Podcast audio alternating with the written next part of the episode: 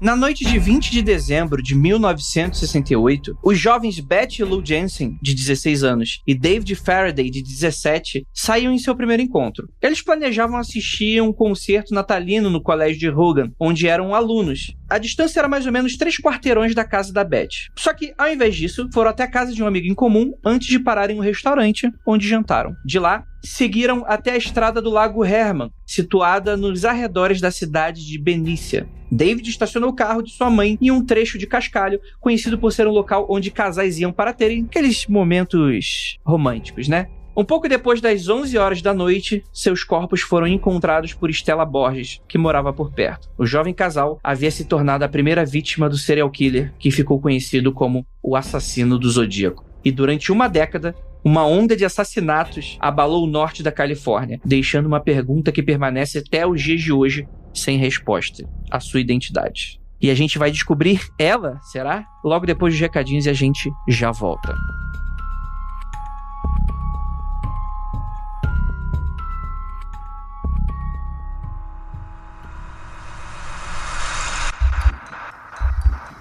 Não há nada de errado com seu áudio. Adentramos agora através dos seus sentidos. Estamos preparando você para o que vai acontecer nos próximos minutos. Além do que conhece por tempo e espaço, o contato com algo além.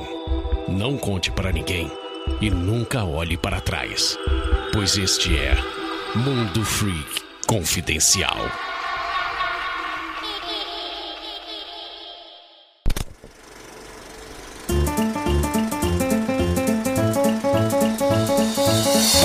Aqui agora na área de recadinhos do Mundo Freak Confidencial e um episódio extremamente criptografado, afinal de contas. Você sabe quem foi aí o assassino do Zodíaco? Aí descobre no final desse podcast. Pode parecer que não, mas a gente fez um trabalho investigativo e descobrimos quem foi o assassino do Zodíaco. Então vocês não perde por esperar os mistérios revelados aqui pelo Mundo Freak e toda a nossa corja jornalística misteriosa. e aí, gente, tudo bem com vocês? Gostaria apenas de lembrá-los que temos Twitter. Você vai lá no arroba mundo freak para conversar com a gente, interagir com a gente, saber de notícias, coisas legais, lives e esse tipo de coisa. É um espaço muito bacana pra gente trocar, fazer, fazer aquele troca, troca, troca gostoso, né? A gente fala algumas coisas, vocês falam outras e a gente tá lá para interagir com vocês, beleza? Também estamos lá no Instagram para mesma coisa. Dessa vez o arroba é Mundo Freak tudo junto. E lá você vai ter lives incríveis. A live do Lucas com a Eve para falar sobre filmes de terror bizarro. Você tem, aconteceu no Insta também. Você tem resenhas literárias, você tem um monte de coisa, um mundo de conteúdos legais ali no Instagram. Basta seguir a gente, arroba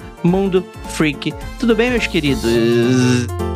Lembrando a todo que são as últimas semanas, os últimos dias para você mandar a sua pauta e você se catalogar aí como um pauteiro do Mundo Freak, você que quer prestar ajuda, você que quer colaborar a manter o seu podcast, você que é inveterado, viciado em mistérios, você pode participar. Eu vou deixar para a Nandinha colocar todas as instruções aí no post e qualquer dúvida você pode mandar para contato@mundofreak.com.br perguntando assim: "Pô, oh, eu tô com uma dúvida. Como é que eu faço isso, isso, isso?" Aí, manda um e-mail que você será respondido com a sua dúvida.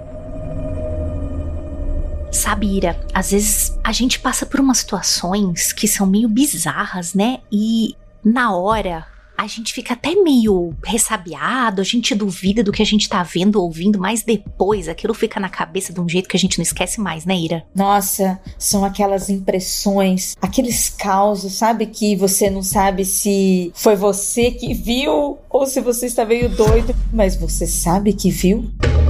Eu acho que nessas horas não tem coisa melhor do que a gente dividir isso com outras pessoas, porque talvez possa ter acontecido com você, comigo, com um amigo nosso, talvez seja até alguma coisa para confortar o coração, né? É por isso que toda quarta-feira, às 22 horas, eu, Ira Croft. E eu, Juliana Ponzilacqua. Estamos lá no perfil do Mundo Freak no Instagram ao vivo. Não aconteceu no Insta. Nossa live semanal sobre capirotagens e casos insólitos. Esses pequenos casos que acontecem com a gente no dia a dia. Casos de gente como eu, como você que está ouvindo, como a Ira, enfim. Mas ó, não esquece de trazer a sua água, hein? Vamos ver se você vai conseguir dormir depois disso.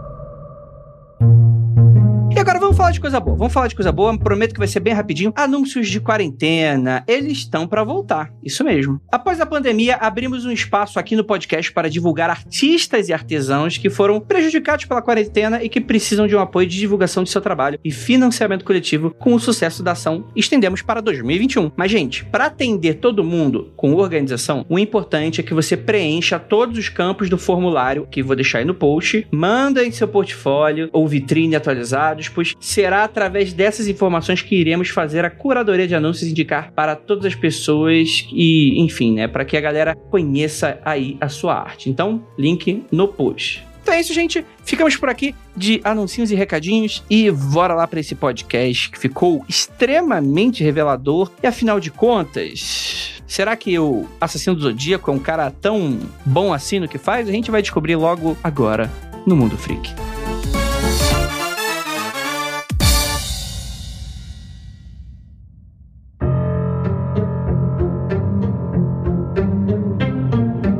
Longos dias e belas noites, queridos ouvintes. Está começando mais um Mundo Freak Confidencial e dessa vez com um mistério que é muito misterioso. Eu sou o André Fernandes e temos aqui investigadores da identidade. Vocês ficam rindo, vocês ficam me desconcentrando. Sabe o que eu tô fazendo aqui no freestyle?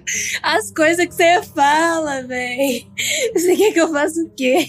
Gente, hoje vocês estão rindo, mas hoje o papo é sério, porque existe uma assassina solta e que a gente precisa prendê-lo até o final dessa gravação. Para me ajudar, temos aqui ele. E eu já vou fazer uma pergunta. Lucas, você sabe a informação que liga o assassino do Zodíaco com Chico Xavier? Nossa, foi o Ciano. Você vai, você vai descobrir, você vai descobrir em breve quando eu, quando eu continuar. E obviamente, beijo pro Chico Xavier onde quer que esteja. E temos aquela também nossa queridíssima assassina em série não praticante Jay.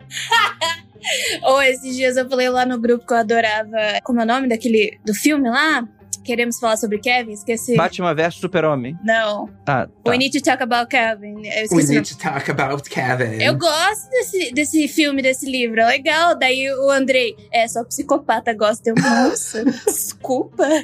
Foi mal. Mas é isso aí. Então, e assim, eu não sei porque vocês estão rindo, porque aqui o papo é sério. A gente tá com uma convidada super especial, vindo da concorrência, hein? Porque aqui no Mundo Freak a gente, a gente respeita a concorrência. A gente não fica falando mal deles por trás, a gente fala lá na frente, a gente chama pra falar na frente. Naquela safadeza chamada República do Medo, que eu sou muito fã. Nossa Gabi Larroca. Oi, gente. Estou muito feliz de estar aqui hoje, assim. Já percebi que eu vou dar altas risadas, mesmo não devendo rir, porque o Andrei falou que é um assunto sério. Não, não, o assunto é sério. Vocês estão rindo porque são um bando de psicopata. Porque o assunto aqui é, é, é, sério. Mas é sério mesmo, gente. Vamos, vamos, vamos começar aqui. O Assassino do Zodíaco, ele é um caso bastante famoso que, por mais que você não conheça ele a fundo, você já ouviu falar. Porque ele é notoriamente conhecido como o, o, alguns elementos, né? Primeiro é a questão do Zodíaco. A outra, provavelmente, se você não conhece tanto, talvez possa conhecer um pouquinho sobre o fato das cartas mandadas em código. Mas o maior fato é que é um cara que nunca foi pego, né? E se tornou um caso até folclórico para os Estados Unidos. Ele não é o primeiro caso de serial killer grande nos Estados Unidos, mas ele é o caso que vai colocar a palavra, o termo serial killer na mente do estadunidense. Tanto que ele começa já de cara com o estereótipo do serial killer que quer chamar a atenção da mídia e que quer desafiar a polícia, né? O que é uma novidade, porque até então o serial killer ele não quer ser pego, ele não quer ser descoberto, ele não quer chamar atenção. Mas esse cara é o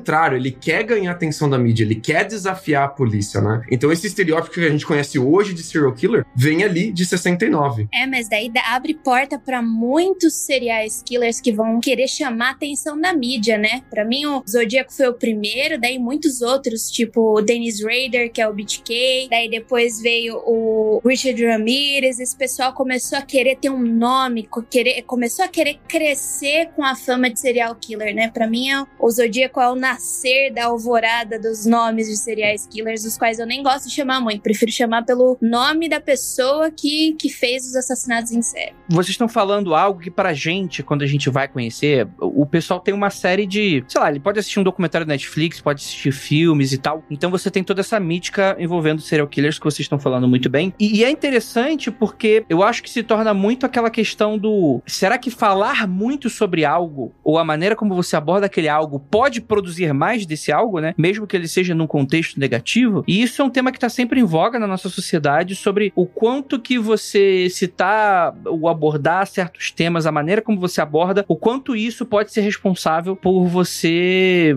influenciar isso ainda mais, né? Você se inscreve no canal do Pedrinho Matador ou da Block? Tô rindo, mas é com respeito, tá?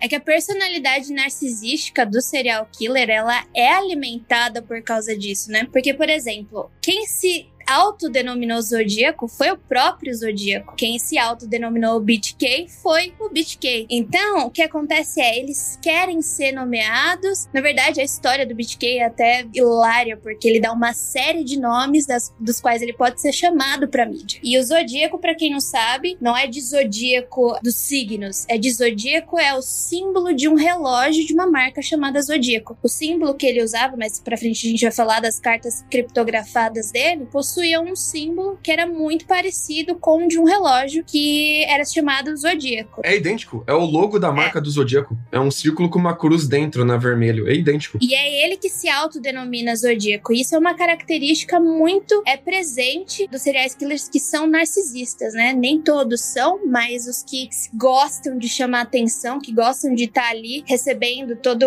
a glória da mídia é por causa da personalidade. Tanto que, frequentemente, são eles quem procuram a mídia, né? Seja o caso do BTK ou do Zodíaco, eles se posicionam para falar, não, fui eu quem fiz, né? O BTK foi pego, inclusive, por causa de um disquete depois, assim, foi um erro. Gente, você fala, meu Deus, cara, como que você fez isso? Porque o ego fica tão lá no alto e você é tão indestrutível e tão narcisista que eles dão des umas deslizadas, o que não aconteceu com o Zodíaco e ele nunca foi pego. E isso acaba retroalimentando esse fascínio pela não resolução do caso. Então a gente fica muito interessado pelo caso, porque não não tem o desfecho, não tem o ponto final, né? E eu gosto dessa galera do começo, gosto muito entre aspas, assim, porque ela era uma galera muito amadora. O BTK. Mas é, eles são, eles são um serial killer totalmente muamba, assim. O BTK é ridículo, ele só deu sorte. O BTK é o serial killer mais burro e mais sortudo do universo. O próprio Zodíaco mesmo, assim, se você olha as cifras que ele fazia, ele mandava cartas criptografadas com cifras e tal. Era uma cifra meio bosta, assim, fácil de você descobrir o que que era. As dicas que ele dava eram umas dicas bem fáceis, assim, a forma com que ele se escondia era é, é, me impressiona não terem descoberto quem é o cara até hoje, ele contou com muita sorte também. E, e a parada é que antes a gente não tinha investigação forense tão boa quanto tem hoje, e esses caras abusavam disso, eles eram amadores amadores porque eles podiam ser amadores, né? Conforme foram subindo o nível da, da qualidade da investigação forense, os serial killers foram subindo de nível também, né? A psicologia forense, ela só foi ser cunhada, né? E também o termo serial killer, ele só foi ser cunhado em 1980. Então a gente não tem serial killer a partir de 1980. A gente tem muito para antes. Mas a partir do momento que acho que é o John Douglas e o Wesley começou, começaram a usar a psicologia, o profiler para estudar os serial killers, é aí que nasce, entre muitas aspas, o serial killer de verdade. Então, existia muito problema dentro da polícia que não sabia lidar com esses tipos de caso e também entender porque como assim uma pessoa fazer isso é absurdo. Exato, né? Existia uma certa inocência na sociedade americana até aquela época, né? Esse assassinato, esse duplo homicídio que acontece que eu descrevi no início do episódio, né? Ele acontece no final da década de 60, né? Só para você ver a inocência, né? O naipe da investigação, a investigação investigação foi abandonada por falta de provas, né? E não é que, tipo, aí você pensa naquela coisa, década de 90, aquelas séries do CSI, de DNA, não tinha nada disso. Tanto que o máximo que você vai ter de descrever o que teria acontecido nesse primeiro crime só vai acontecer décadas depois por causa de um escritor que vai pegar um pouco das evidências forenses e vai tentar montar o que teria acontecido, né? Com o fato do assassino ter atirado pelas costas, do lado de fora do carro, nas costas do, do menino, e depois a menina saiu do carro, correu e tomou tiro também, né? Mas, mas você tinha, você não tinha todo o interesse, né? Toda essa complexidade forense. É interessante isso, né? Eu acho que é sempre importante a gente lembrar isso, porque tá, tendo, tá muito em voga esses documentários de serial killers e de true crime. E a gente às vezes olha pro passado, e aqui eu tô no meu momento historiadora chata, e fica pensando, meu Deus, como que eles não perceberam isso? Mas, poxa, é década de 60, década de 70, não tem, assim, DNA, não tem internet. A gente vê isso muito no caso do Ted Bundy. O que, que uma internet não teria ajudado na investigação dos vários estados para conectar os crimes? E parece uma coisa tão óbvia para nós que estamos aqui no século uhum. 21 que a gente até fica com esse estranhamento. Mas na época não existia tecnologia, não existia a linha de raciocínio, nem esse conhecimento essa ciência forense. Então é sempre muito importante pensar nisso para a gente não julgar o que a gente faria se a gente estivesse no lugar sem os meios que a gente claro, possui uhum. hoje. É, e eu acho que esse lance, a Jay fala muito bem quando ela fala sobre essa evolução da psicologia forense, né? Porque eu acho que deveria ser estranho até o fato de que ser um assassino que mata por matar, né? Eu imagino que as linhas de investigação desse primeiro crime, antes das cartas, né, que vai ter um pouco das motivações, muito provavelmente as primeiras linhas de investigação provavelmente, ah, será que foi uma tentativa de roubo que deu errado? Será que foi uma vingança? Será que foi inveja de alguma coisa? Crimes muitas vezes passionais, né, que talvez explicariam, né, não justificariam, mas explicariam, né, tamanha barbaridade matar dois jovens no início da sua juventude dessa forma tão bizarra, né, que não, não, não teria tido um confronto, né, faz você pensar realmente que era uma sociedade que não estava preparada para a onda de crimes que ia acontecer dessa natureza esquisita, né? E para ser bem sincero, cara, os casos são bem simples assim, os assassinatos que ele cometia são extremamente simples. O planejamento dele é aparecer, dar tiro e ir embora. Do, do tipo que me lembra muito Roswell em ufologia. É tipo assim, aquele caso que todo mundo conhece, todo mundo conhece o caso de Roswell, mas quando você olha a fundo o caso mesmo, você fala: "Meu Deus, era só isso?"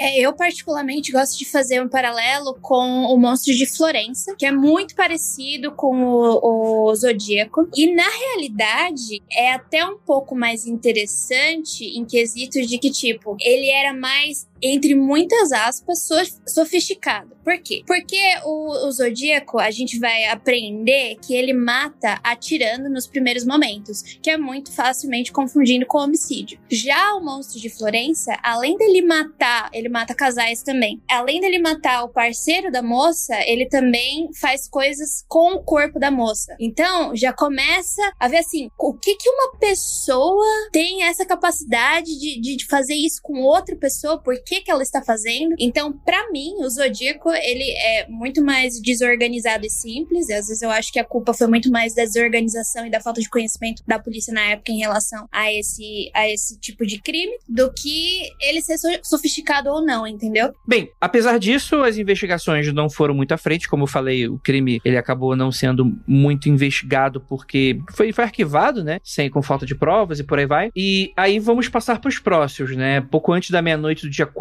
de julho de 1969, a gente tem a Darlene Ferry, que tem 22 anos, e o Michael Magoo, de 19. Eles dirigiam até o parque Blue Rock Springs, né, que era situado no Valerro, aproximadamente a 6,4 quilômetros da distância do local do assassinato na estrada do Lago Herman, né, no caso, o que ocorreu o primeiro crime, né. Lá chegando, eles param o veículo no estacionamento e ficam ali, né, provavelmente ali dando uma bitoquinha. E enquanto o casal estava dentro do carro, um segundo veículo se aproxima, adentra o estacionamento, para do lado deles e quase imediatamente vai embora. Dez minutos depois, esse carro retorna e estaciona atrás do casal. O motorista do segundo veículo então salta do carro, caminha na direção do casal, ele carrega uma lanterna, né, e uma pistola, né, uma, um revólver, né, de 9 milímetros. O motorista aponta o fecho da luz da lanterna no rosto do casal e em seguida dispara cinco vezes na direção dos dois. E as duas pessoas, né, foram atingidas. Várias das balas, inclusive, transpassam o Michael e acertam a Darlene. O assassino sai, né, ele se afasta,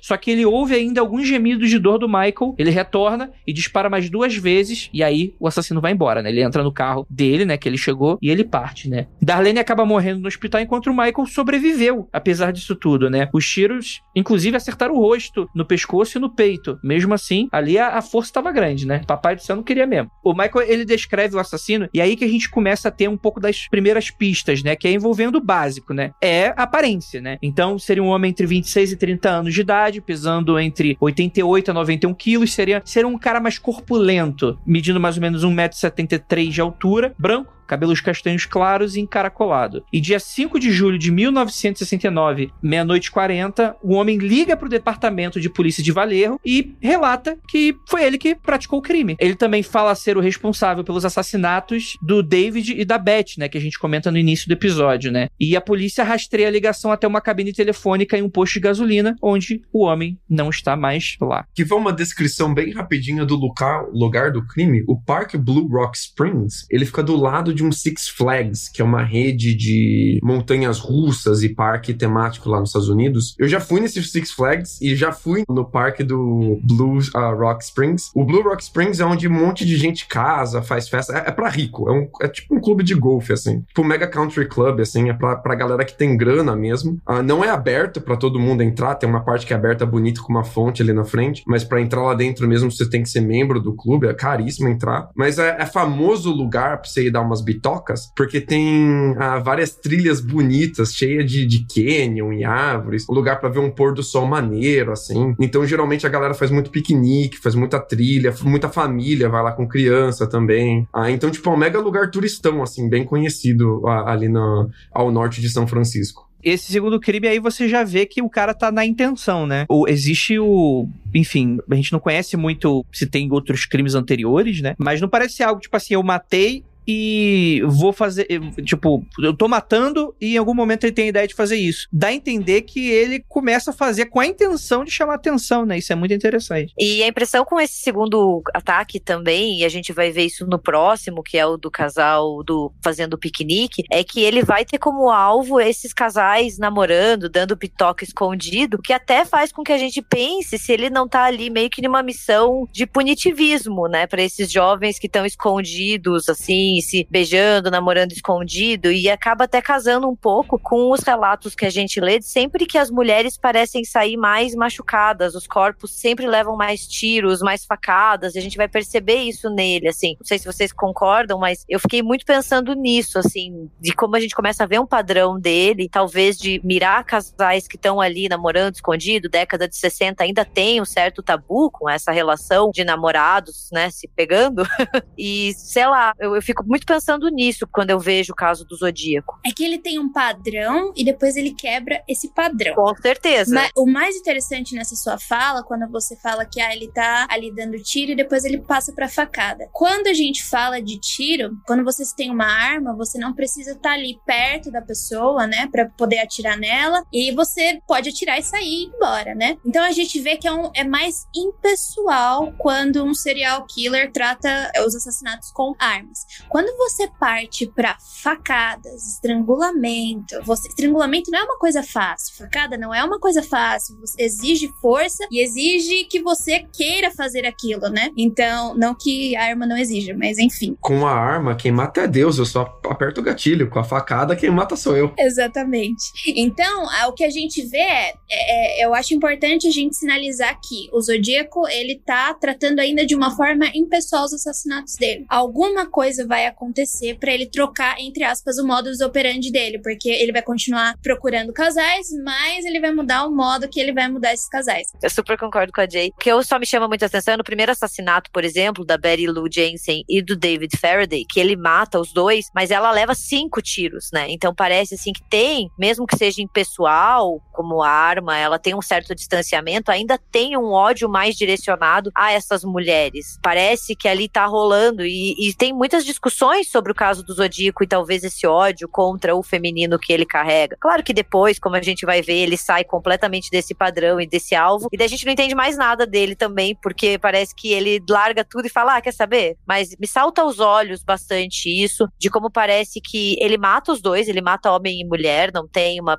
uma preferência ali, mas sempre um nível de sadismo ou de brutalidade um pouco maior direcionado às vítimas femininas. Fica evidente também a parada do amadorismo, né? O primeiro assassinato que ele comete, ele chega e mata o cara com um tiro na cabeça e depois ele atira cinco vezes na menina pelas costas e dessa vez ele chega dando vários tiros, não mata a pessoa, volta para matar e não consegue matar o cara mesmo assim, deixa totalmente é, ele, ele perceber qual que são as aparências do, do Zodíaco, né? Tanto que ele consegue descrever em detalhes bem ricos qual é a aparência do Zodíaco, fazer um retrato falado bem legal depois dele. Então você percebe que ele, tipo, ele percebeu que com arma eu consigo matar, eu consigo dirigir atrás de alguém chegar pra pessoa que tá estacionada e matar. E vou, vou tentar fazer isso de novo, ver se dá certo. Mas ele tá totalmente enrolado fazendo isso. É uma pessoa sem experiência, ele não é um matador, ele não é um assassino de aluguel, né? Ah, ele é uma pessoa que tá aprendendo a fazer isso. Ele descobriu um método que funciona. Casais que estão se pegando no escuro de noite, não tem ninguém por perto. E ele, ele tá tentando explorar isso, né? Ele tá tentando ganhar experiência com isso. É, vou fazer comparação de novo com o Dennis Rader, né? O BTK, que tem uma frase dele muito icônica, que é assim,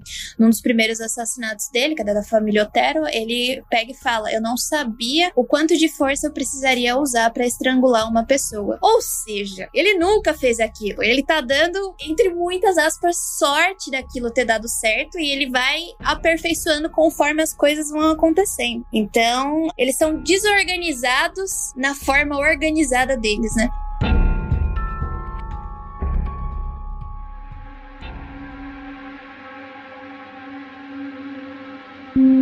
no dia 1 de agosto de 69, três cartas escritas pelo assassino foram recebidas nas redações do Village Times Herald, San Francisco Chronicle e The San Francisco Examiner. Olha, eu gastando todo o inglês aqui.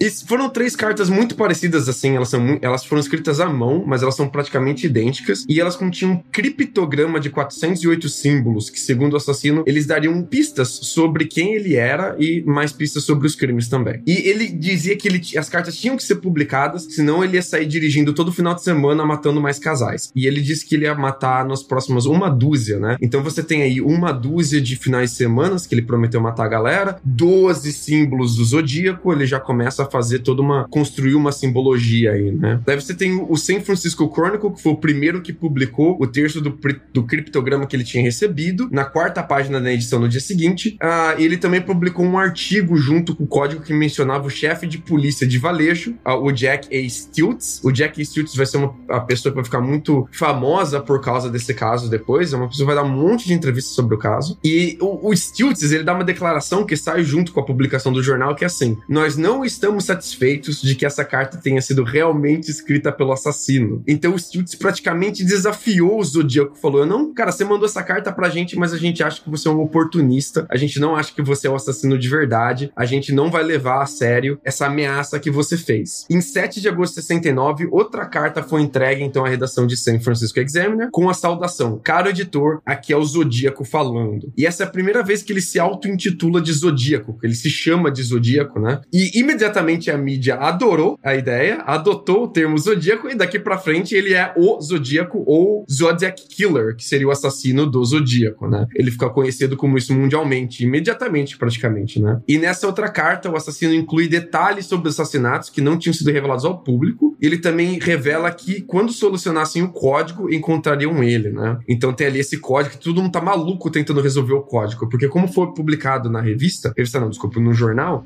todo o público matemático matemáticos de universidades ficaram engajados com isso. A galera de fórum ao vivo, que rolava os fóruns ao vivo, os desafios nas universidades, se encontravam para decodificar a parada. Foi tipo toda uma mega jornada, a galera realmente engajou em volta disso. E foi em 8 de agosto de 69 que Donald e Betty Harden, moradores de Salinas, na Califórnia, solucionaram o criptograma de 408 símbolos, aquele primeiro criptograma. E ele estava repleto de erros de escrita. O Zodíaco não acertou o próprio criptograma, estava todo cagado.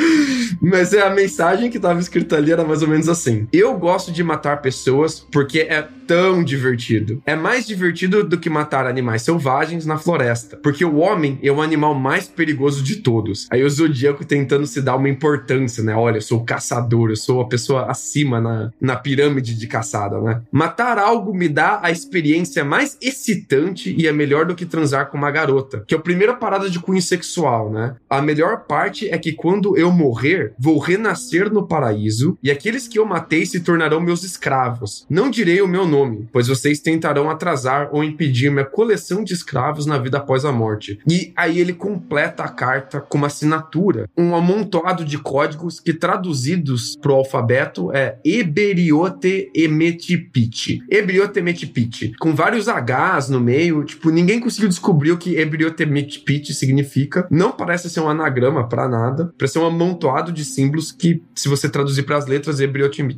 E é isso. A solução foi publicada também nos jornais e a galera ficou tipo: olha, tem esse assassino maluco com essa ideologia maluca. Mas na época, assim, o, o próprio Stiltz deu entrevista a dizer que ele não acha que essa ideologia do paraíso, de que ele tá matando para coletar escravos depois que ele morrer, é uma parada para se levar a séria. Ele achou que o Zodíaco tava mais zombando da polícia, zombando do jornal, zombando da sociedade. Eles não falaram, não, isso daqui é um cultista, ou isso daqui é um religioso maluco. Eles não levaram por esse caminho. Eles levaram mais esse, esse cara aqui tá de zoação com a nossa cara, tá de brinks e tá soltando qualquer desculpa aí pra gente só pra dizer que tá matando por alguma coisa mesmo. Então é isso. Foi, foi a, a primeira e a segunda grande carta e o que iniciou essa jornada midiática do assassino do Zodíaco. A gente já falou amplamente sobre essa questão da vaidade e eu fico imaginando se talvez o, o, fato de chamar a atenção é o que motiva os crimes? Ou é um complemento? Ou, ou é. Você já. Tem, quantos casos iguais tem parecidos com esse, Jay, que você tem anotado? Tem o Green River Killer, e tem também no quesito da, da matança, tem o Dennis Rader, que é no quesito de querer chamar atenção. A gente tem um pouco do Not Stalker também, que é o Richard Ramirez. Mas o que a gente tem no Zodíaco, já dá para fazer uma análise psicológica dele, né? O profiler dele. O que a gente vê dele é que ele é uma pessoa que ele é bem paranoico, e ele parece ser solitário e não consegue conviver em sociedade direito. Então, ele tá constantemente nessa necessidade de atenção. E acima de tudo, a gente vê que ele precisa de credibilidade pelos assassinatos que ele comete, né? E além do mais, a gente vê nas cartas, agora que o, que o Lucas falou, ele também tá querendo uma espécie de superioridade intelectual. Porque ele tá escrevendo em forma de cifras, em forma de códigos, mas quando esses códigos são traduzidos, a gente vê que tem muitos erros de grafia. Então, de gramática também. Então, o que está acontecendo? Será que ele se sente inferior, inferiorizado é, em relação à sociedade? De alguma forma, ele está tentando ter controle em relação a como ele se sente em relação a isso? Então, vamos lá. Ele está ali querendo provar um ponto do qual no cotidiano ele não é ele não tem aquela aprovação, ele não tem nada daquilo. Então, analisando, tipo, o John, John Douglas, ele também analisou, ele fez o profiler do, do, do Zodíaco e ele chega mais ou menos nessa conclusão também. O que, que, vocês acham? Vocês acham que é o, é o, assassino de fato que tá mandando essas cartas? Ou é alguém se aproveitando? O que, que, vocês acham? Esse daí eu acho que sim. Depois a gente vai ter uns outros que daí eu acho que não. Eu acho que, que eu concordo. Eu acho que é o Zodíaco mesmo. Depois, não querendo repetir, mas a gente tem vários que vão ser imitados, né? Porque é muito dessa personalidade narcisista de conseguir atenção, ou até, como a Jay falou, essa questão de ser um indivíduo solitário que está procurando ali um nicho e quer ser reconhecido, se sente inferiorizado. Mas o Zodíaco, para mim, assim, pelo que eu conheço do caso, não sou especialista, tô bem longe disso, mas eu acho que foi ele mesmo. A parada é assim: por que, que você montaria uma mega fake, fake news, por exemplo, como se a Coreia do Norte teria fingido que ganhou a Copa de 2014 e fazer todo mundo acreditar nessa fake news até chegar na grande mídia? É pra ver a parada bombar, para ver a parada viralizar. Você não tinha internet nessa época, mas você tinha um assassino que estava ganhando grande atenção da mídia, então você com certeza vai ter gente tentando fazer fake news sobre esse assassino, tentando ganhar atenção com uma historinha fabricada. Mas eu acho que essas duas cartas primeiras são dele sim, e o, o que dá a entender que são deles é alguns detalhes a mais que ele dá sobre o assassinato, que batem com detalhes que o Stiltz não tinha soltado a público ainda. Então nem todos os detalhes do, dos dois primeiros assassinatos eram públicos até então. Tinha muita coisa que a polícia não tinha soltado. E esses essas pequenos pedaços que ele soltou são detalhes assim que eles não são importantes sobre o crime, mas que batem com o que o Stiltz tinha coletado. Então a gente pode cravar aqui que tem uma boa chance de ter sido o próprio assassino mesmo, nessas duas primeiras cartas, pelo menos. A primeira, assim, eu acho que não tem como a, sair muito disso, até porque a, a primeira tem muita cara de tipo assim, vamos ver no que vai dar. Já a segunda, parece que ele tá bravo que não deram toda a atenção que ele merece. Parece que é uma parada de tipo, não foi o suficiente. Eu tenho que carcar mais, eu tenho que me dar um nome legal, tenho que fazer uma narrativa grandiosa, que eu tô matando por um motivo maior, que eu tenho um, tipo, algum tipo de ideologia que eu tô seguindo, que eu sou algum tipo de grande predador que caça seres. Ah, você pode ver que tem uma pegada sexual no que ele diz também. Não fica muito claro o que, que essa pegada sexual tem a ver com caçada, ou tem a ver com essa ideologia maluca dele. É, mas parece que são três caminhos diferentes, assim, que ele aponta e a gente não sabe quais deles deve levar a sério, se deve levar a sério. É tudo muito solto, assim, né? Parece que ele tá tirando para todos os lados. É, desculpa a metáfora. O que, eu, o que eu sinto também é que como ele se tivesse numa espécie de crise. É como se ele tivesse alguma doença é, psiquiátrica e ele está na fase de mania, onde ele não tem controle sobre as coisas e ele quer ter. Seja qualquer forma que ele consiga esse controle. Então parece muito que ele tá, ele tá numa crise mesmo. E tanto que du não dura muito tempo esses assassinatos, né? É, é dois, três anos, se eu não me engano que isso acontece depois ele para. Então, para mim, parece muito uma crise de algum problema psiquiátrico, psicológico que ele possa estar tendo ali no momento. Por volta das 6 horas da noite, no dia 27 de setembro de 69, os estudantes da Pacific Union College, Brian Hatnell, de 20 anos, e Cecilia Shepard, de 22, eles estavam fazendo um piquenique no Lago Berryessa, é, situado no condado de Napa, na Califórnia. Então eles estavam sentados ali na ilhazinha que conecta, que conecta as margens do lago por um banco de areia. De repente, um homem se aproxima do casal. Ele tá ali vestido com um capuz semelhante de um carrasco, com óculos escuros que vão cobrir os buracos dos olhos. Tinha um acessório semelhante a uma espécie de babador cobrindo o peito, só que esse acessório ele tava com um símbolo que consistia aquele círculo e a cruz no interior. Ele tava ali segurando uma arma de calibre 45. Ele falou para os dois que ele tinha fugido de uma prisão e que no processo tinha matado o guarda e roubado um carro. Então ele estava ali querendo dinheiro e o carro do casal, porque o carro dele estava sendo procurado pela polícia. Então ele entregou ao casal cordas de plástico, tipo aquelas do varal que a gente usa, e disse pro Brian para que ele amarrasse as mãos de Cecília. Logo em seguida, ele pegou as mãos do rapaz e o criminoso ele percebeu que o Brian tinha deixado os nós nos pulsos da namorada bem frouxo. Então ele pegou uma faca e esfaqueou repetidamente. O Brian ele foi esfaqueado seis vezes e a Cecília levou dez facadas. Ou seja, de novo comprovando aí o que a Gabi falou, a mulher tá sempre sendo a mais ferida, né? O criminoso, ele caminhou até o carro do Brian ele estava utilizando uma caneta marcadora preta e desenhou o símbolo da cruz e o círculo na porta do carro e escreveu embaixo uma espécie de código, né? Valejo, daí tinha a data, tinha várias hashtag, hashtags não, tinha vários dashes. o cara previu o Twitter, né, bicho? o cara é, além de assassino, é viajante do tempo. Ele tá à frente do próprio tempo, entendeu? Ele marcou os dois primeiros assassinatos, né? Valejo, dia 20 de 12 de 68, daí o outro 4 de 7 de 69, e por último o, o desse, né? Que ele tava cometendo naquele dia e a hora que ele cometeu o assassinato, como se fosse alguma assinatura dele, né? Mas o engraçado é que qualquer outro assassino que soubesse os dois outros assassinatos, o dia que foi publicado, saberia assinar isso também, né? Isso não valida que é ele. Depois que ele fez essas marcas, né? Ele fez a assinatura dele, é, lá para 7h40 da noite, ele ligou pro escritório do xerife do condado de Napa, e isso utilizando uma cabine telefônica, e contou o último crime dele. Primeiro ele contou para atendente que queria falar, queria relatar um homicídio. Não, um duplo homicídio. E depois ele disse que ele era o autor do crime. O telefone ele foi encont encontrado ainda pendurado alguns minutos mais tarde e só apenas algumas quadras da delegacia. Os detetives eles conseguiram obter a impressão de uma palma suada no telefone, mas eles nunca conseguiram achar uma combinação com uma pessoa, né? No lago, após ouvir os gritos de pedido de ajuda, um homem e seu filho que estavam pescando ali pertinho encontraram encontrou o casal e acionaram os guardas florestais. Os oficiais, eles foram os primeiros a chegar na cena do crime e a Cecília, ela já ela estava consciente e conseguiu fornecer uma descrição bem, deta bem detalhada do criminoso. O casal depois foi levado para o hospital e, infelizmente, a Cecília entrou em coma durante o transporte e nunca acordou. Ela morreu dois dias depois. O Brian sobreviveu e relatou tudo ao ataque da imprensa. Bom, aqui a gente já vê uma mudança do modus operandi dele. E por que que isso aconteceu?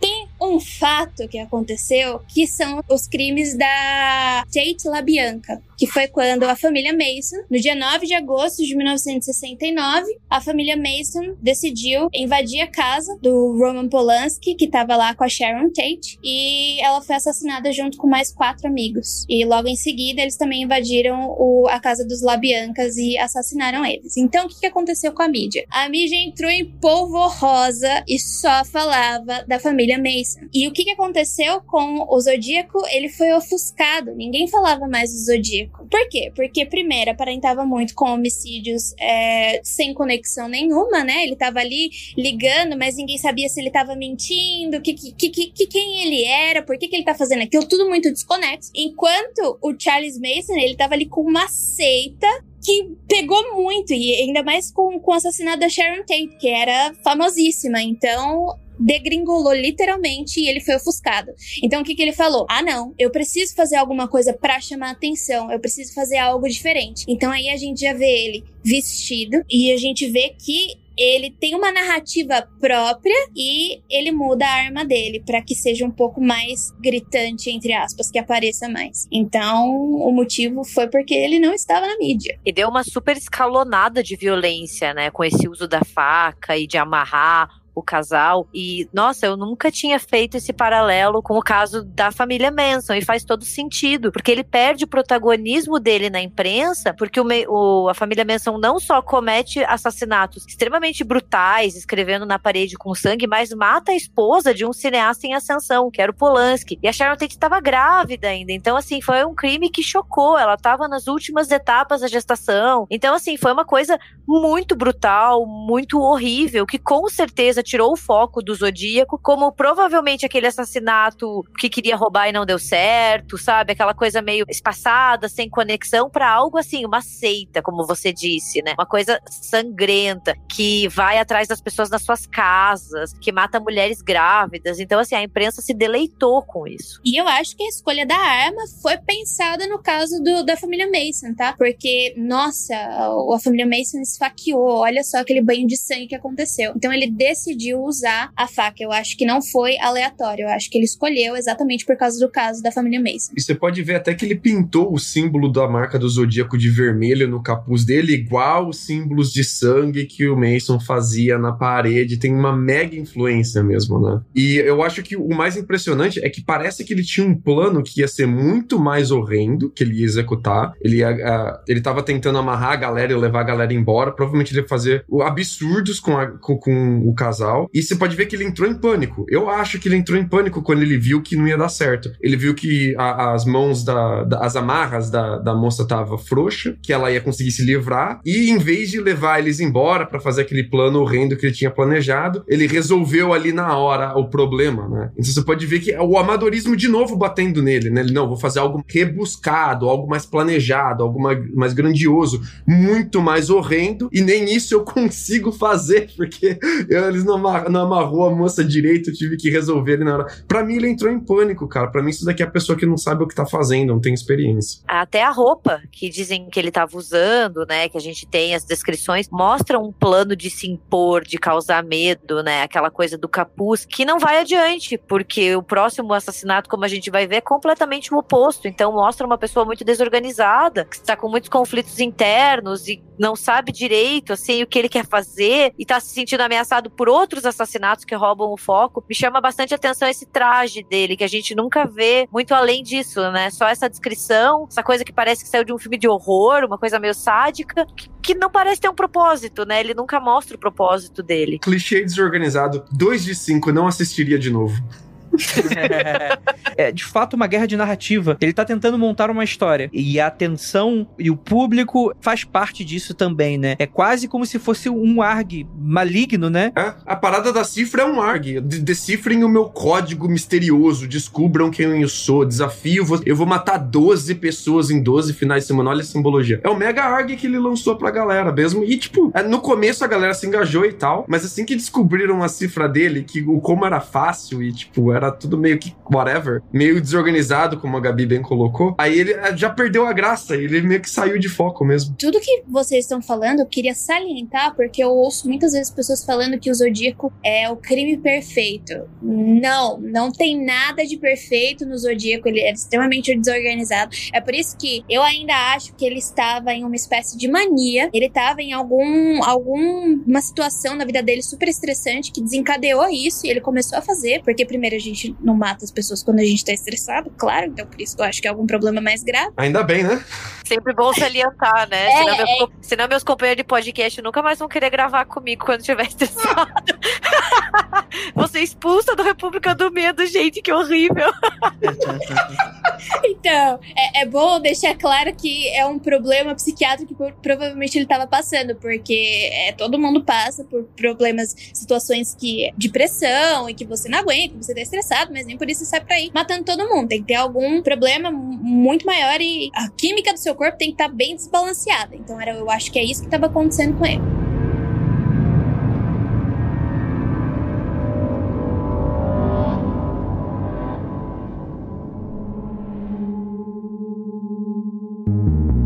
Mais pra frente, em 11 de outubro de 1969, um homem branco adentrou o táxi conduzido por Paul Stine, de 29 anos. Eles estavam na intersecção das ruas Mason e Gary, na cidade de São Francisco, na Califórnia. O homem pediu para ser levado até as ruas de Washington, em Maple, no bairro de Presidio Heights. Paul mal havia conduzido o veículo por uma quadra quando o passageiro disparou contra sua cabeça, usando uma 9mm. Em seguida, tomou a carteira e as chaves do carro do taxista e rasgou um pedaço de barra de camisa suja de sangue do motorista. O que é a barra da camisa? É aquela parte que tem a costura. Você vira e dá uns pontinhos, não é? É. Entendi. Tá bom. Muito bom saber. André você usa camiseta. Não. Nunca usou uma camisa na vida. Ah, eu, eu já usei camisa, só não sei dar nome pra ela. Eu chamo de Bob. Bob sofre, né, Bob? Ô, rapaz, tadinho.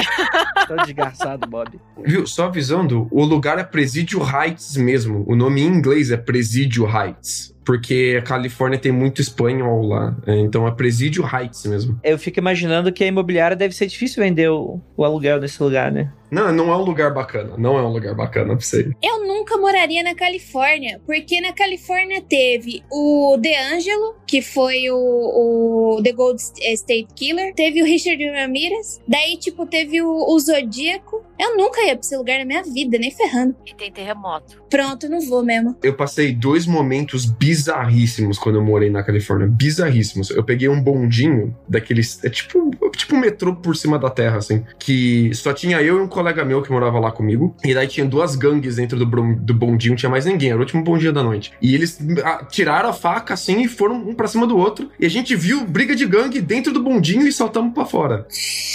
Jesus Cristo. Sinistríssimo, voltando de um show, cara, sinistríssimo. E outro momento sinistríssimo também que eu passei foi uma vez que eu tava em um, um estacionamento, assim, de um desses Walmart, Mega Center, assim, da vida. Tipo, mega, mega, mega enorme, assim, supermercado. E começou a vir uns coreanos muito doido com os carros de racha. E começou a girar em volta da gente, assim, e fazer, tipo, donuts, assim. Começou a girar os carros de racha. E, eu, meu, e a gente ficou, tipo, em pânico, caralho, mano. O Fast and Furious aí, que- querendo dar pra cima de nós. E, tipo, o cara apontou a arma pra gente, assim, do nada. E mandou a gente sair, que aquele era o estacionamento deles e ele fazer as coisas deles ali. Fiquei boladíssimo. A gente fala do Keller, mas o Lucas também tem umas histórias que eu vou te contar, viu, velho? Puta Não, que mas aí tem a diferença, que o Keller procura. O Lucas, o problema do Lucas é que ele mora na, na loucura. O, o Lucas...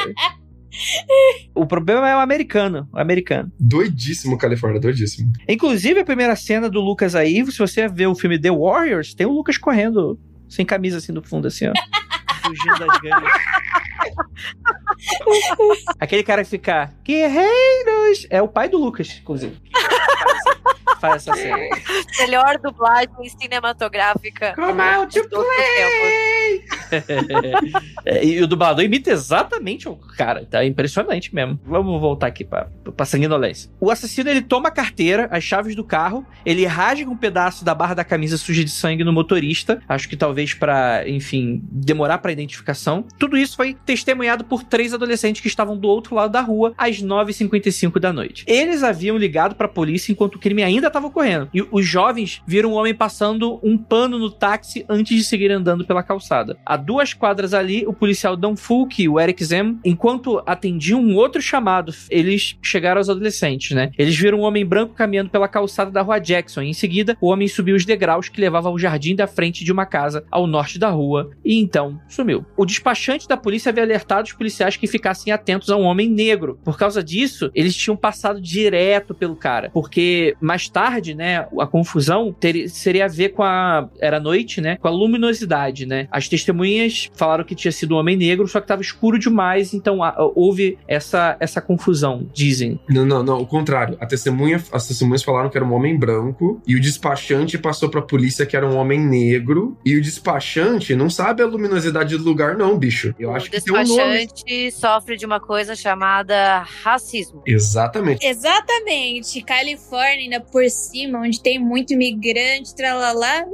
O, o despachante acabou fazendo um, um bad profile ali uh, enquanto eles faziam o despacho. É uma área meio perigosa ali, Presidio Heights. É uma área que era comum assaltar a taxista, a galera do táxi evitava aquela área. E, e tipo, pra, pro despachante, despachar a polícia atrás de ataque em taxista naquela área é segunda-feira, sabe? Tipo, ele tá acostumado já. A parada é que ele, ele mandou essa mudança de profile ali bem racista no meio do despacho e os caras passaram pelo assassino sem perceber. E é isso. E, cara, de novo, que assassino Mumbembe, né? Porque, tipo, ele tenta passar pano no, no, no, banco da frente do carro, todo ensanguentado, com o carro ainda ligado e a galera telefonando pra polícia, enquanto ele tá passando pano na frente das testemunhas, cara. Faz o menor sentido. Eu fico chocada. Esses assassinatos que acontecem quando ainda não tinha, tipo, os profilers e era tudo muito desorganizado dentro da polícia, ninguém entendia nada tá acontecendo, meu Deus, tá acontecendo? A galera, ela contava com a sorte. Não é possível porque não tem como, não tem como. Hum. Mas a gente vê em muitos casos, assim, décadas de 60 até 80, né, antes do termo serial killer ser cunhado e de toda essa questão do, dos perfis serem levados adiante, que era muita sorte, porque os caras são mais largos que qualquer outra coisa. É impossível não terem sido pegos antes. Você fica, meu Deus. Mas eu acho que até 90, tá? Quando começaram a usar o DNA. Porque até quando a galera usava print, é... Pegada. D digital. Digital. Pegada. É o pé grande. Ela foi alfabetizada em inglês, gente. Vamos dar um desconto, pelo amor de Deus. é que é muito difícil ser bilíngue, entendeu? Você não entende. É que tudo que eu consumo de true crime é em inglês. Tudo que eu, que eu, eu fico até tipo, nossa, que horror, né? Vamos trazer o profiler para o português, mas não tem. Eu vou chamar o profiler de quê? Eu até tento usar, ah, o cara que fazia análise psicológica do serial killer. Tipo, não casa, sabe? Fica estranho. Como é que é o nome do gênero, Jay? Ai. True crime? É, é, é Viu? Tá vendo? Errada. Mas é, é, difícil, eu sei como é. é. Como é o nome? Crimes reais. Crimes reais. Crimes derradeiros. Crimes verídicos.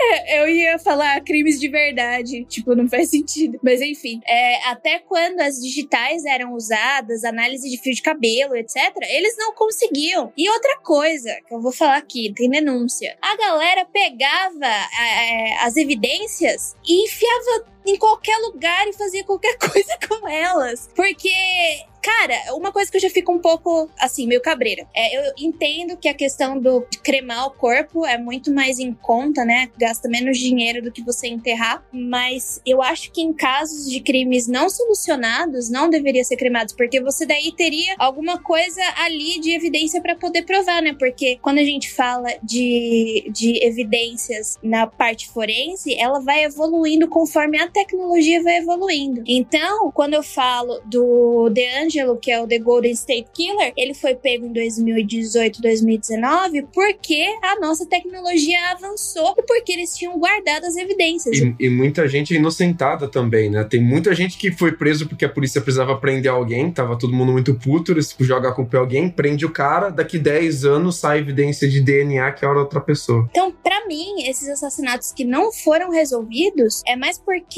a gente não guardou as evidências, a gente não sabia o que fazer, a gente não tinha ideia de que a nossa tecnologia evolui a ponto da gente pegar um fluido qualquer de um espirro, de uma lágrima, de um sangue, conseguir identificar a pessoa. De uma catota. então, não porque foi um crime perfeito ou porque a pessoa era um gênio do crime, do mal, é só porque a gente não tinha capacidade ainda de entender essas pessoas, porque elas existem desde que o mundo é mundo. E, e a desorganização aqui foi tanta que a galera não entendeu que esse era um crime do Zodíaco, ah, não ligaram, não acharam, acharam que era um crime rotineiro, mais um assassinato de taxista da região, e o Zodíaco Zodíaco teve que mandar uma carta pro jornal San Francisco Chronicle falando: Olha, fui eu que cometi esse assassino. Falem de mim, pelo amor de Deus. Falem, falem mal, mas falem de mim.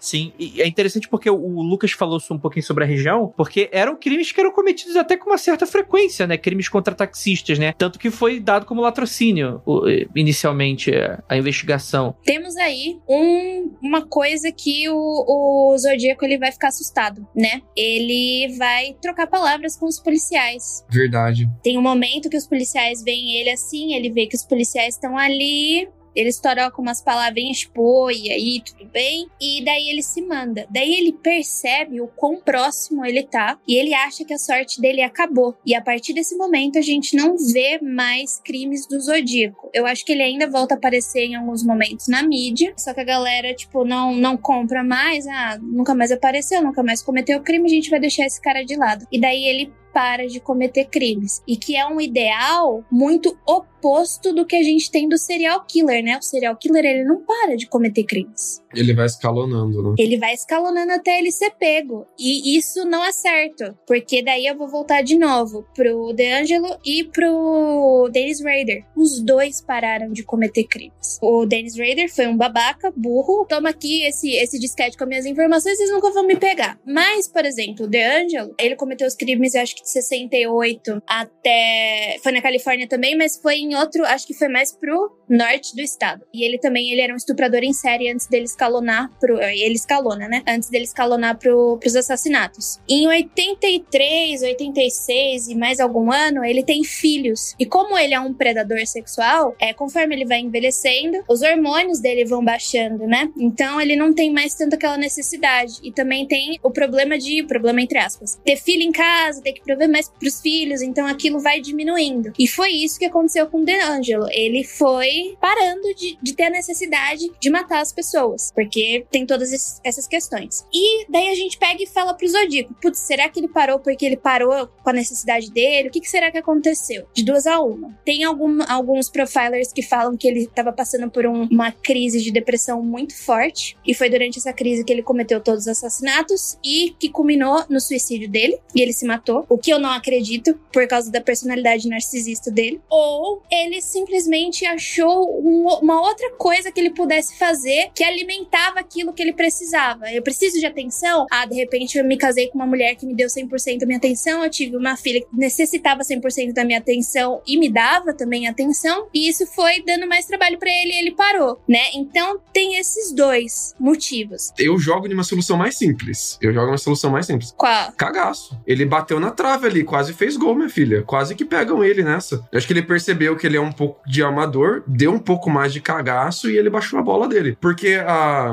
você pode ver que a única parte que ele planejou mesmo, que ele tinha algum controle desse assassinato, foi a parte que ele rouba pedaço da camisa. E ele não roubou pedaço da camisa para colecionar, porque tem muito serial killer que gosta de colecionar mementos, né? Ele roubou esse pedaço da camisa para ele mandar depois pra imprensa e falar: olha, esse daqui eu que sou mesmo o criminoso, sou o assassino falando. Porque ele teve esse problema nas primeiras cartas que ele mandou, que a imprensa e a polícia duvidou que era o assassino mandando cartas. Então dessa vez ele ia mandar um pedaço ensanguentado com o sangue da vítima ali, com a camisa da vítima ensanguentada, falando: olha, sou eu mesmo falando, eu sou assassino. É a única parte que ele se importou de verdade mesmo em planejar direitinho foi essa de poder assinar depois na mídia a, a mensagem dele como assassino de verdade. Então, eu não acho que ele, tipo, por medo, ele parou de planejar outras situações. Eu não acredito nisso, porque se ele tivesse alguma urgência de matar, porque o que a gente vê, daí eu vou seguir o padrão da análise dos, dos profissionais. Quando você segue esse padrão, você tem uma urgência, a não ser que algo aconteça, certo? Eu não acho que seja só por medo, porque tem até uma, uma,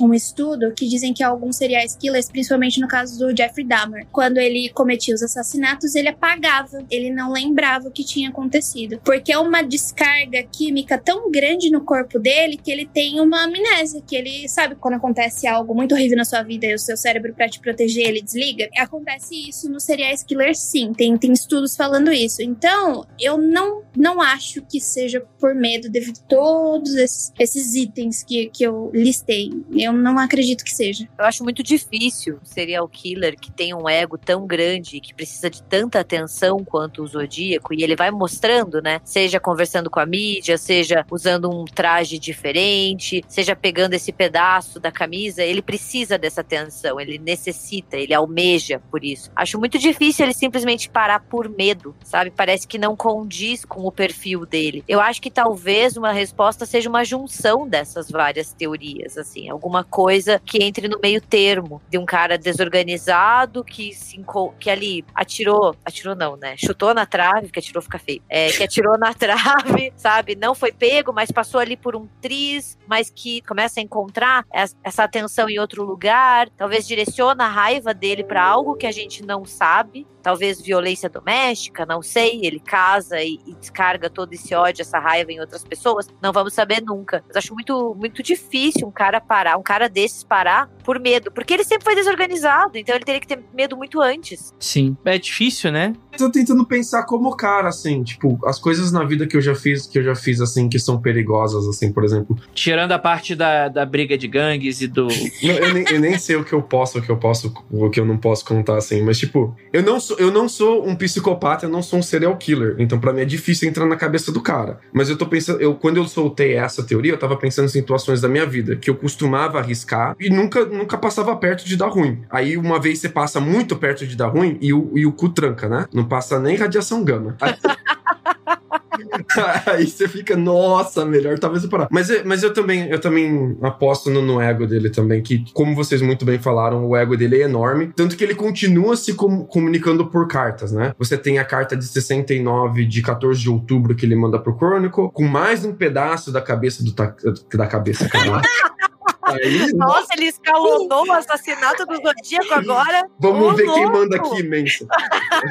Com um pedaço da camisa da vítima dele, de novo, falando: Olha, sou eu de novo aqui falando. Depois ele mandou mais cartas. Ele, ele ameaçava que ele ia raptar e explodir ônibus escolares com crianças, que ele ia usar explosivos, que ele ia atacar escolas, que ele ia atacar crianças. E ele fez várias, várias dessas ameaças por cartas. Essas cartas não ficou muito certo se era dele mesmo ou de algum copycat, usando aí os termos em inglês, um copycat. Mas as ameaças deles escalonaram, mas as ações não, né? Isso que é interessante. Eu acho muito provável que se o cara tentasse mexer com bomba, ele ia se explodir com toda certeza.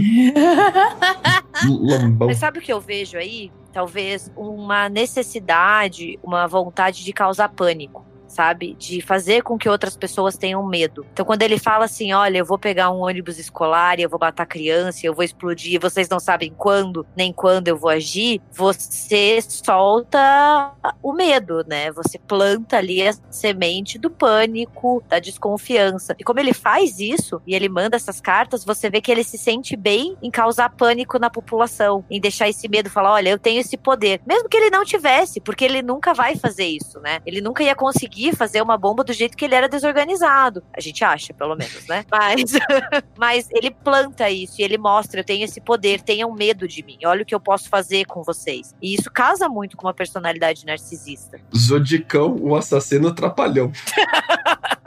Ai, Lucas.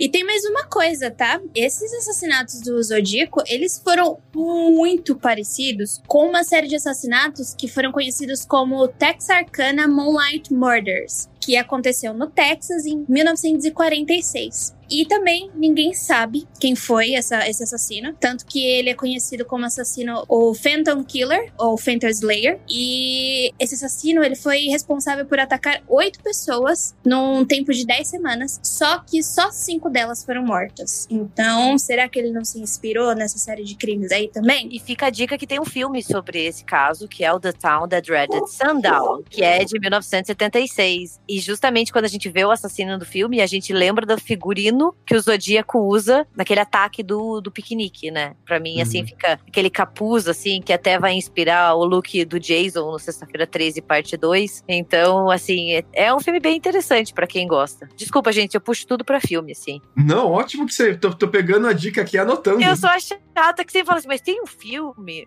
sabe? Que tira da bunda, assim.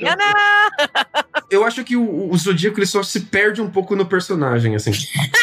Ele se perde no personagem, caralho. Ele se perde, perde tudo com isso, se perde no personagem. Ah, foda-se, eu vou falar agora também. Tem, tem, eu acho que ele realmente, eu acho que o Zodíaco se perde no personagem, assim. Chega um momento que ele manda uma carta em 71, na qual ele tomava crédito por uns desaparecimentos que tinham ocorrido em 1970, e ele dava uma avaliação do filme O Exorcista. Ah, desculpa, em 74 que ele manda essa. Ele manda uma carta pro San Francisco Chronicle, dizendo que o filme O Exorcista é como a melhor comédia satírica que ele já tinha visto Então, olha esses filmes aí de terror, eu sou muito melhor que isso. Você me lembrou uma coisa agora. Enquanto o Zodíaco tava atacando, tinha outro serial killer atacando também. Eu acho que o nome desse serial killer se chamava o serial killer dos assassinatos astrológicos. Funcionava mais ou menos assim. As vítimas eram mulheres, né? E elas eram mortas de várias maneiras. Elas eram mortas por estrangulamento, afogamento, garganta cortada, é, afogamento, algumas delas eram drogadas. E daí, esses assassinatos conseguiram ser conectados pelo fato de todas terem sido jogadas em barrancos e mortas em eventos astrológicos. Por exemplo, solstício de inverno, equinócio, sexta-feira 13. E uma das supostas vítimas do Zodíaco, a Donna Les, ela era uma. Porque existe uma série de, de, de assassinatos que foram só suspeitos dele, né? Que foram, ah, talvez tenha sido o Zodíaco ou não. Uma delas era a Dona Les, que ela era uma enfermeira que desapareceu em Lake Tahoe antes do equinócio de outono e nunca mais foi vista. Mesmo que a polícia da época acredite em alguma conexão entre os assassinatos, eles teorizaram que o Zodíaco pode ter talvez ter tido a ver ou talvez não. Então, essa época aí na Califórnia não, não foi uma época legal de se viver.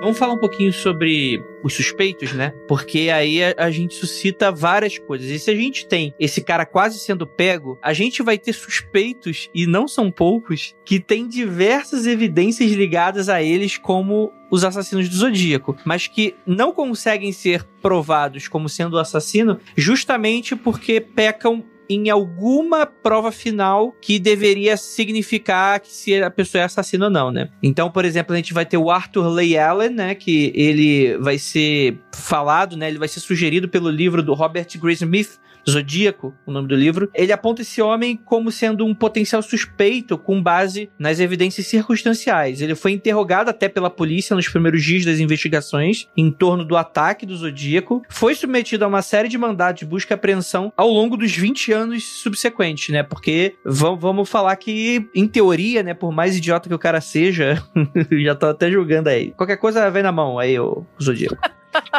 Cai na mão já aí. tá morto já tá morto, ou então tá perto de morrer. Na, é, o melhor, melhor para mim. Mas enfim.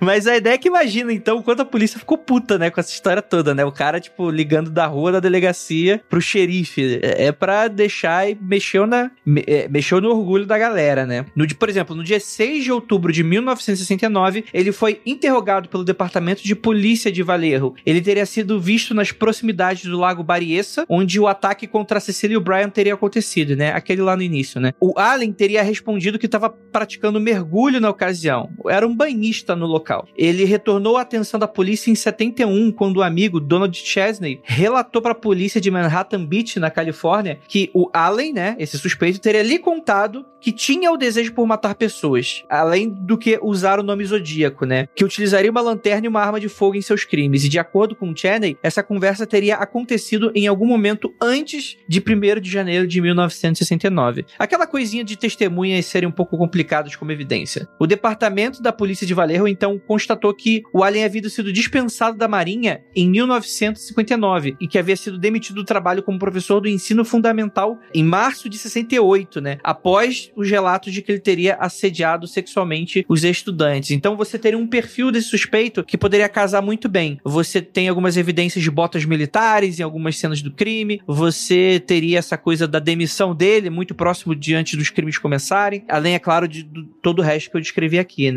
Em setembro de 72, a polícia obteve um mandado de busca e apreensão para a residência do Alan. Em 74, ele foi preso por abusar sexualmente de um garoto de 12 anos. Ele se declara culpado do crime e cumpre dois anos de prisão. O departamento de polícia se valeu de um novo mandato para investigar a residência dele. E em fevereiro de 91, novamente dois dias após a morte do suspeito em 92. Existem também outras evidências do Allen, né, contra ele. Uma das cartas enviadas ao departamento de polícia pelo assassino do Sherry Joe Bates, que a gente comentou, havia sido escrita por uma máquina de escrever da marca Royal, modelo Elite, o mesmo tipo de máquina que ele tinha na apreensão de 91. Não parece ser uma evidência muito né, muito firme. Allen também era dono de um relógio de pulso da marca Zodiac, que usava diariamente. Ele morava em Valerro, trabalhava e apenas alguns minutos da residência de uma das vítimas, a Darlene Ferring, e onde um dos ataques aconteceu. Por outro lado, o período da análise da caligrafia, o aposentado Lloyd Cunningham, que trabalhou no caso do Zodíaco durante décadas, ele falava que analisou caixas e mais caixas repletas das escritas do Allen. Só que não chegava nem perto da caligrafia do Zodíaco, além do DNA extraído do envelope das cartas do assassino não baterem com o DNA do Allen. Então ele seria um suspeito, mas que estaria descartado aí pela polícia. Nunca conseguiu ser provado. Todas, as, todas as evidências contra ele, como a máquina de escrever, o relógio, as botas militares, são circunstanciais, né? E as evidências para valer, as hard evidences mesmo, a gente não tem nenhuma contra o cara. Mas tipo, ele, ele encaixa muito bem na descrição. Tava, tava passando por um período de perrengue que ele tava sendo acusado justamente de ter sido uh, abusador de crianças, né? Na escola, cara. Olha que, que problemaço. Ele tava passando por um período, assim, extremamente problemático. Devia estar tá com depressão, pelo menos com o cu na mão foda. E bate certinho com, com, com o perfil também. É, é, muito doido, assim, não ter uma evidência uh, que, que prove de, de, de cara, assim, o DNA não bater. Porque só, era só isso que faltava mesmo, era só a cereja do bolo, né? E não tem. Exato, né? Em 2007, um homem chamado Dennis Kaufman alegou que seu pai adotivo, o Jack Torrance, era o Zodíaco, né? Nossa, saiu do iluminado isso, gente. É. Esse anda com um machadinho. exato, ô louco. Eu não ia querer ter um pai adotivo chamado Jack Torrance, não. você, você não tem que querer, você tem que aceitar. Sim, né? Ele entregou o cara, né, junto com objetos, incluindo o capuz semelhante ao usado pelo assassino, mas novamente, as análises de DNA foram consideradas inconclusivas. Detetive de polícia aposentado Steve Rodell acusou seu pai, o George Rodell, de ter sido o assassino da Dália Negra e também apontou ele como assassino do Zodíaco. Devido às semelhanças entre o Jorge e os retratos falados da polícia e a semelhança com o estilo de cartas enviadas pelo assassino em ambos os casos, né? Pra quem não lembra, a gente tem um episódio já sobre a Dália Negra, bem antigo. É, fica aí, vou pedir pra Nandinha colocar aí pra gente, né? Mano, é igual. O retrato falado do Zodíaco e o pai do cara são iguaizinhos, mano. Você não prende uma pessoa de um, por causa de um crime baseado nisso, mas o cara aí, mano, até o bigode, mano, é muito parecido. Exato, né? Você vai ter o Ted Kaczynski, né? O Na Bomber, que a gente já fez um episódio também sobre, ele teria sido apontado como um dos suspeitos de ser o Zodíaco. Eram crimes que aconteceram de maneira muito próxima. E o serial killer monstro de Florença, que a Jay chegou a comentar, também teria sido suspeito de ser o Zodíaco, por causa também da proximidade com os crimes, né? O que, que, você acha disso, Jay? Então, não porque um foi na Itália e o outro foi nos Estados Unidos, não tinha como. Mas o caso de Florença, ele quando você vai tentar puxar quem são os acusados, tinha homem pé da vida com mulher e matava ela com uma arma que tinha na casa deles, entendeu? Então, algumas mortes, elas são. não segue o padrão do monstro de Florença. Então, as pessoas acham que foi. No, no caso do monstro de Florença, foram mais de quatro pessoas atuando na região. Então, é bem mais complexo, tem outros tipos de morte, tem mortes parecidas, parece que tem uns copycats, uns copiadores. Então, é mais complexo do que, do que o do Zodíaco. Do Zodíaco, ele é mais simples, ele tem um curto espaço de tempo. O o Monstro de Florença ele atuou de 68 até quase 90, final de 80. Então foi bastante tempo que ele estava ali e ele matava os casais. Ele matou quase 16 pessoas. Então foi, foi, eu acho que não não tem nada a ver com o Zodíaco. Mas o que é mais interessante é que a gente tem um monte de assassino matando casais, né? O que aconteceu na, no final da década de 60, 70? É o quê? Você tem e eu não tenho. A sua família tá no boom econômico americano e a minha que serviu à guerra, meu pai voltou zoado da cabeça e tá sem emprego. Você vai para um college bacana, você tem dinheiro, você tem o carro da moda, eu não. É isso que tá rolando. Posso jogar uma outra hipótese, sim? Por favor. A, a, historiadora ataca novamente. Eu acho que o fato do Zodíaco e desses outros assassinos, assim, mas pensando no Zodíaco e no caso dos Estados Unidos da década de 60, entrando na década de 70, ter como alvo casais que estão ali no escondidinho, dando uns beijinhos, pode também ter a ver com uma questão dali, dessas mudanças sociais que acontecem nos anos 60, que nem todo mundo está muito feliz, entendeu? Então a gente tem novos padrões de comportamento, ali os jovens estão cada vez mais soltinhos e liberais, a gente vai ter na década de 70 a explosão da revolução sexual, sabe? A moda agora é namorar, namorar pelado. pelado. Exato. Pra todo mundo ver, né? E não é Estavam ali no carro, entendeu? E tinha gente que achava isso uma pouca vergonha, pensando na década de 50 ali, da família perfeita, que você só vai fazer amorzinho depois que você casa, entendeu? Não sei se eu tô viajando ou não, assim, eu tenho uma tendência a pensar demais em contexto, né? Faz parte da minha profissão, mas eu acho que, que pode ter a ver também com isso. Uma junção do que o Lucas falou, esse ressentimento, né? O ressentimento é um sentimento muito poderoso que leva as pessoas a fazerem coisas muito ruins, né? Tipo, você tem ou não tenho, né? Você aí que tá indo pra faculdade, no carro bacana, com a namorada, tua família de classe média surfando na economia e eu aqui fudido, né? Você sente uma vibe também meio de pré-incel, assim? De eu vou culpar as mulheres porque nenhuma mulher me quer? Vocês deviam estar tá me querendo, mas nenhuma mulher me quer. Como que pode isso? Eu tô sem mulher, esses caras têm mulher. Eu que sou o homem de verdade. Eu que detenho o poder. Ué, é só você. É só você pegar a... os filmes da juventude, né? Você pegar, por exemplo, acho que a Gabi pode até falar melhor que eu, né? Pegar Jason, né? Tipo assim, o assassino vai lá para matar casal, tipo, líder de torcida popular e, e né? E jogador, jogador de futebol, né? A galera que fumava maconha ia fazer sexo na floresta, né? É, quer dizer, né? Existe uma narrativa narrativa aí, que o pessoal fala muito sobre hoje em dia, não, porque tá lacrando ideologia, os filmes hoje estão cheios de ideologia e tal, mas tipo assim, é, são filmes que são feitos por essa galera, né? Que tem aí um meio que um ressentimento de ver jovem, jovem feliz se pegando, né, cara? Tem, tem esse rolê aí, sim. A gente tem uma, uma, um conflito de narrativas, né? E de gerações. Mas também há essa coisa também do. Que assim, vocês citaram por cima, mas eu acho que esse contexto pode ser até bem maior, né? Pode ser, inclusive, talvez o contexto principal, que é o contexto da guerra guerra, né? A gente tá vindo uma galera da guerra, uma perda de da, da moral do estadunidense médio, né? Você vai ter, inclusive, o governo americano investindo em filmes, né? Por isso que você vai ter esse boom do, da cultura pop dos anos 80. Isso tem motivo, isso, isso era interessante para você tirar a cabeça do, do, americano médio das notícias. E, e, e, vem essa galera surtadaça da guerra, né? Essa, essa galera que tava acostumada a matar e de repente tá vindo pra uma sociedade que deveria ser perfeita. Eu acho que talvez possa ser aí um, um tempero, ao menos, muito relevante pro que a gente tá falando. E os caras voltaram como vilões. A maneira como, como, como a sociedade americana americana encarou as guerras e os crimes. A guerra do Vietnã vai até década, meados da década de 70, mas eu imagino que comece em, acho que em 55 ou, ou por aí, né? Já tem um bom tempo. É que a guerra do Vietnã ela foi uma das primeiras a ser televisionadas, então as Sim. pessoas elas tinham acesso nas suas casas do que estava acontecendo, então isso mudou demais a opinião popular. Então os soldados eles não voltaram como os grandes heróis, como aconteceu na Segunda Guerra Mundial, que os Estados Unidos saiu como o salvador da pátria, né? Foda-se se a União Soviética deu uma surra nos nazistas também. Foi tipo, a narrativa que eles construíram somos nós os grandes vencedores. Ali na década de 60 e durante a década de 70 nos Estados Unidos, a gente tem todas essas mudanças sociais e políticas. A gente tem essas pessoas voltando da guerra e não sendo reconhecidas como heróis, fudidas, em uma sociedade cada vez mais diferente, com valores diferentes, onde os jovens estão ali, o movimento hippie, tem o, a contracultura. A Califórnia vai ser o centro disso, entendeu? Então, uhum. tipo, o fato de ter um monte de serial killer ali também pode levantar a pergunta, sabe? Não acho que seja a única explicação, longe disso. Mas eu acho que a gente tem que dar uma olhada, às vezes, pro contexto, para essa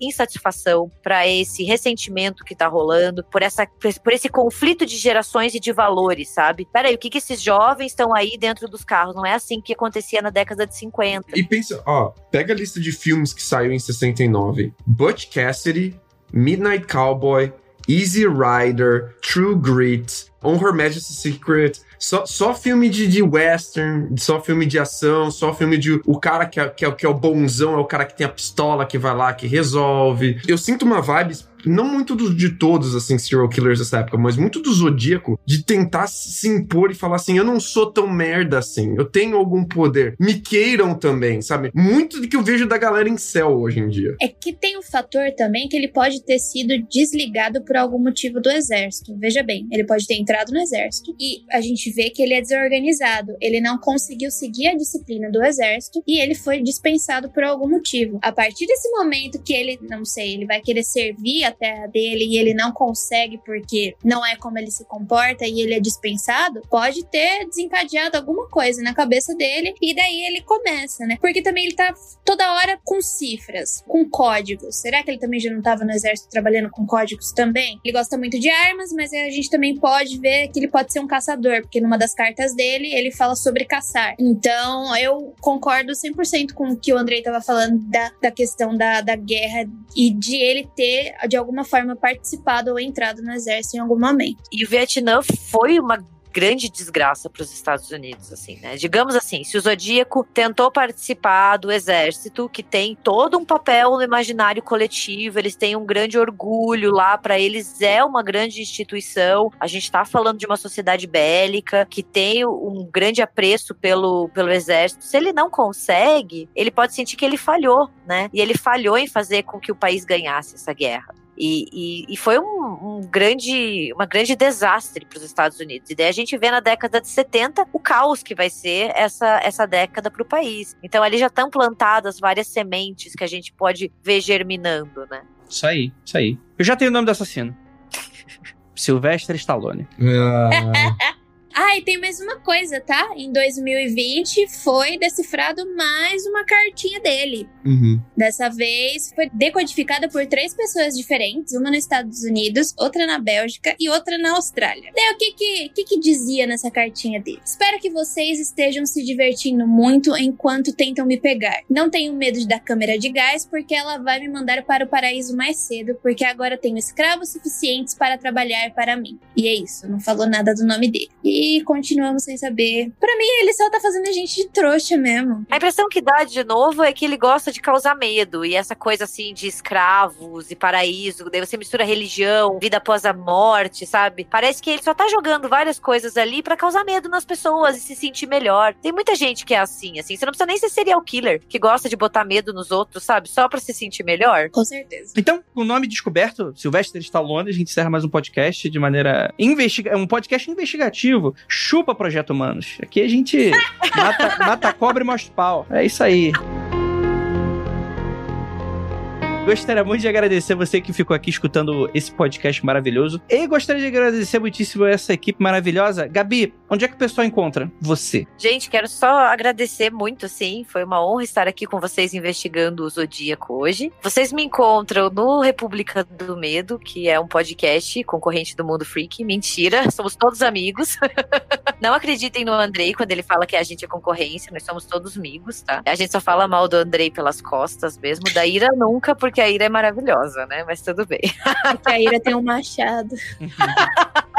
Mas a gente publica podcast toda quinta-feira. Então vocês encontram a gente no Twitter, RDMcast, e no Instagram, República do Medo, e no nosso site, republicadomedo.com.br. E se alguém quiser me seguir nas minhas humildes redes sociais, eu tô no Twitter e no Instagram como Gabi M. Laroca com dois Cs. Eu que ia falar que eu nunca sabia ler o, o, o nome da Gabi, se era Iaroca ou Laroca.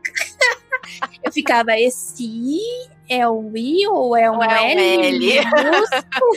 É, sabe aquela pessoa que você espera ela falar o nome dela pra você falar, hum, é assim que fala, então gostei. Mais ou menos isso. É isso aí, gente. Então é isso e não olhem para trás.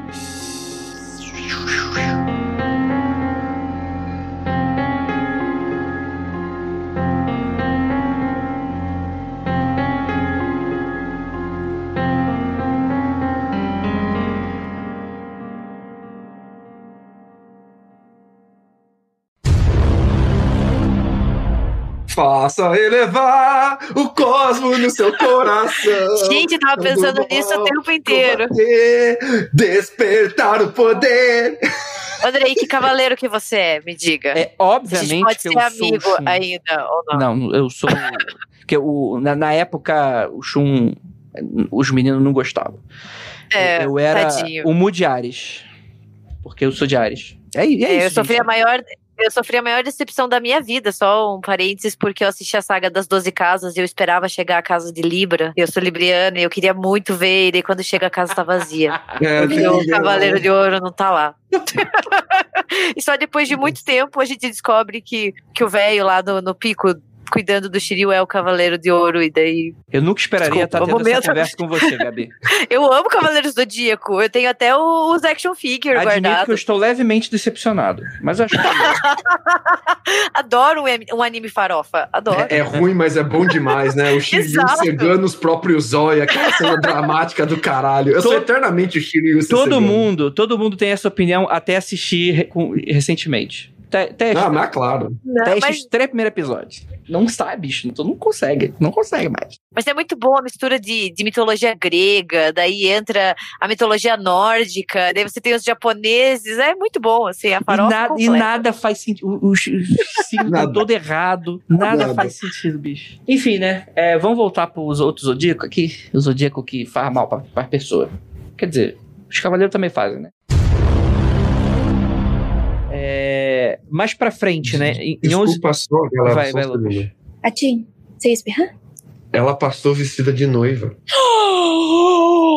Chegou o vestido de noiva dela.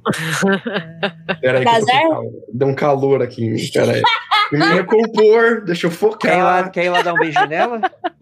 Dá um beijo não, nela? Não, não, não, não, não, não, não, não.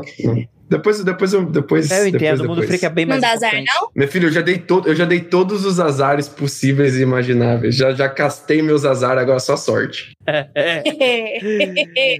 Nossa, fiquei desconcertado agora. Morto já, já morreu. Imagina Ah, ele na esse daí cozinha. morreu faz tempo, eu acho, já, viu? Já era. Deu Imagina o assassino do Zodíaco na cozinha tentando preparar uma refeição. Que cagada. Eu, eu acho que ele morava com a mãe e a mãe devia ser muito Mó pistola com a, com a. com, tipo, meu Deus, sai da minha casa, seu encosto. Esse o cara, cara ficar tá saindo à noite, com certeza ele morava no porão da mãe. Certeza.